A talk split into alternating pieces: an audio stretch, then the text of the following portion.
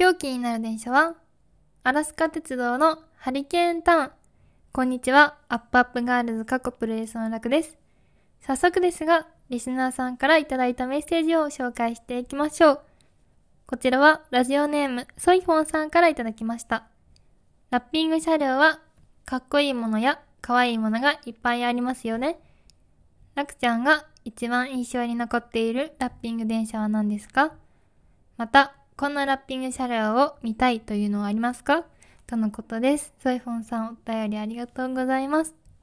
うーん。えー、印象に残ってラッピング電車。これは、最近の西武鉄道でラッピングされていたドラえもん号、あ、なまっちゃった。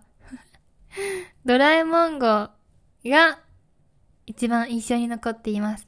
最近なので一番上に、頭の上に来てるんですけど、この間乗ってきたんですよ。で、一番後ろで各駅停車に乗ったので、誰も乗っていなくて、もうドラえもん号を満喫しちゃいました。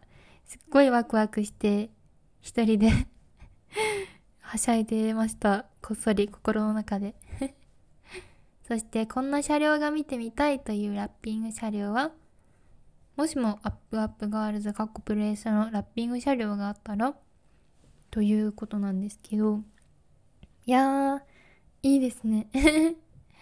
いつかは、その東京女子プロレスの広告を山手線とかに 走は貼って走ってもらいたいなっていう大きな夢があります。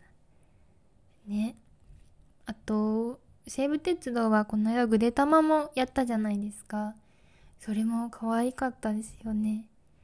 あの、ポムポムプリンちゃんとかやってほしいです。はい。続いて、ラジオネームネギオリバーさんからいただきました。つり革は丸いのと三角のとどっちが好みですか？また、そもそもつり革は触れますか？というお便りをいただきました。ありがとうございます。えっと、つり革は触れません。この質問面白いですね。そもそもつり革は触れますか？ちなみに皆さんはつり革触れる派ですか？えっと、私は、昔は触れたんですけど、なんか、5年くらい前から触れなくなっちゃいました。小学生の頃、あの、つり革にすっごい憧れてる時期があって、で、その理由が、あの、つり革を、あ、小学生の頃背がめちゃくちゃ小さくて、つり革に手が届かなかったんですよ。で、なんかつり革に捕まって、あの、このラジオでどう伝えればいいのかわかんないんですけど、つり革に捕まって肘を90度に曲げてる、あの、OL さんの姿に憧れてて、これ伝わるかな？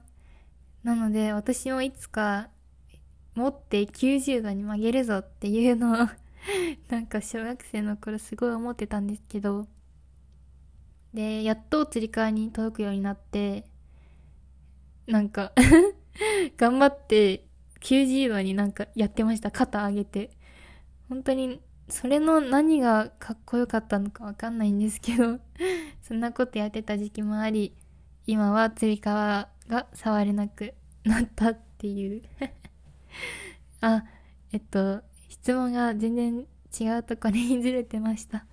えっと、丸いつり革と三角のつり革どっちが好みっていう質問なんですけど、えっと、どっちかといえば丸いつり革が好きです。私のイメージでは、丸いつり革は田舎のレトロな電車が多くて、三角は山手線とか都会の電車に多いなっていう私のイメージなんですけど、なので、電車は田舎の方が好きなので、丸いのが好きです。